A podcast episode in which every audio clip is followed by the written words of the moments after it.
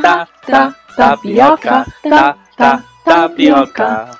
Ouvintes, peguem suas peneiras que está começando mais um Tapioca Oriental. Olá pessoal, sejam bem-vindos a mais um episódio do Tapioca Oriental, um podcast sobre animes, mangás e cultura oriental. Eu sou Morgana, a host, e hoje me falo sobre um anime que terminou recentemente, na temporada passada, chamado Kitsutsuki Tantei Dokuro, ou Woodpecker Detectives Force. Vamos à sinopse.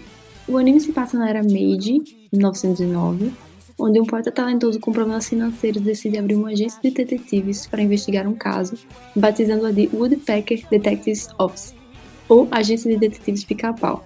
Por sinal, o poeta talentoso nessa história fictícia se chama Ishikawa Takuboku e ele foi um poeta real na história. A partir da criação da agência detetive, ele, o Ishikawa e seus colegas pegam casos bizarros como o fantasma da torre de 12 andares, o canibal que perambula pelas noites nevadas e muitos outros. Enquanto desvendo os mistérios, Tóquio está no auge da ocidentalização. Tem uma grande possibilidade desse anime não agradar todos os públicos. Quem vê a capa julga que se trata de mais uma obra com detetives e pistas e desvendar mistérios. Assim como muitos animes de esporte tratam mais sobre a vida pessoal e ações dos personagens do que o esporte em si, esse anime segue a mesma base. Eu descrevo esse anime como um banho de água gelada, porque você tem que estar no estado de espírito para conseguir digerir a obra e curtir ela. E ainda assim, acredito que seja um anime que não vai conseguir assistir de uma vez, já que o ritmo dele não é dos mais rápidos. A abertura é incrível. Meu Deus, eu não aguento mais falar sobre aberturas incríveis.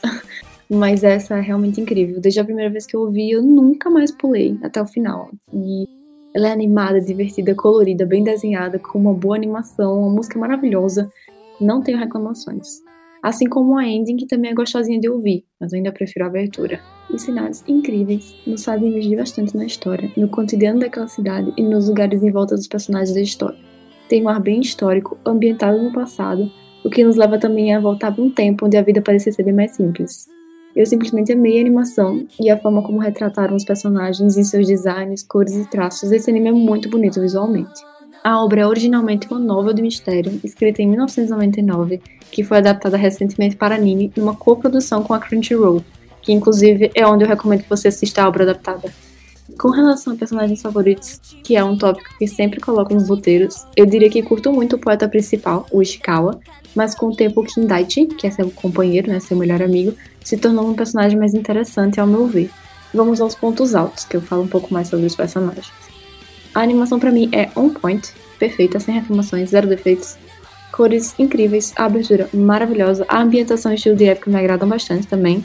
Uma coisa que eu curti muito, que já aparece de cara nos primeiros 5 minutos do episódio e na abertura, então não é spoiler, é que o anime começa contando o final com muitas aspas mas muitas aspas. mas quem já assistiu vai entender o que eu quero dizer. Eu não vou falar mais que isso, que aí seria, talvez poderia ser spoiler. Talvez não seja, né? Tem na abertura e tal, mas eu prefiro não falar. Eu curti demais que começa no presente, vai pro passado explicar o que aconteceu e depois volta pro presente. Dificilmente, eu acho que nunca, vi isso acontecer com qualquer tipo de obra, de revelarem um ponto-chave logo de cara. Então, quando eu digo qualquer tipo de obra, literalmente qualquer tipo de obra, não é só anime, é tipo mangá, filme, tudo. Eu nunca vi isso acontecer. Isso para mim foi um ponto que me despertou interesse quando comecei a assistir. Uma coisa que eu curti demais, mas é por motivos não sexuais. Foi como o personagem principal leva uma vida bem Edgar Allan Poe, que é meu contista favorito. Diversas vezes eu vi o Poe no Ishikawa, aquele brilho perdido e solitário, levando uma vida da forma como gostariam, mas que a pobreza e a falta de credibilidade das pessoas em volta afeta até a espinha. Meus pontos baixos. Particularmente, para mim foi o que matou. Eu não curti o rumo e o pacing da história, é, o ritmo de algumas atitudes do personagem principal. O pacing do anime para mim não é um dos melhores. Uma história que anda devagar, extremamente devagar, e isso significa que não é um anime para qualquer pessoa, né? Não vai ser qualquer pessoa que vai gostar. No geral eu curti, mas chega um ponto que eu continuava a assistir só pelos pontos altos que eu falei há pouco, animada mais para ouvir a abertura do que para assistir o desenrolar do episódio em si. Minha nota final é 7. Foi um anime prazeroso de assistir. Amava sempre que chegava o dia para ouvir a abertura maravilhosa mas como eu disse anteriormente, tiveram pontos baixos que fizeram a nota não ser a melhor das notas, apesar de que 7 ainda é uma boa nota. Como sempre, recomendo que assista para que tire suas próprias conclusões. Acho que a experiência vale a pena e a produção é bem bonita, a animação também. Então eu agradeço para quem ouviu até aqui. Se você quiser nos seguir no Instagram, que é a nossa rede social principal e única, onde a gente posta nossas novidades, dos episódios e algumas curiosidades do universo dos animes, é só seguir o arroba Tapioca Oriental Cast. Então eu agradeço novamente por ter chegado até aqui, por ter ouvido até aqui. Eu espero que você assista o anime. Se você assistir, me localize pra gente conversar sobre.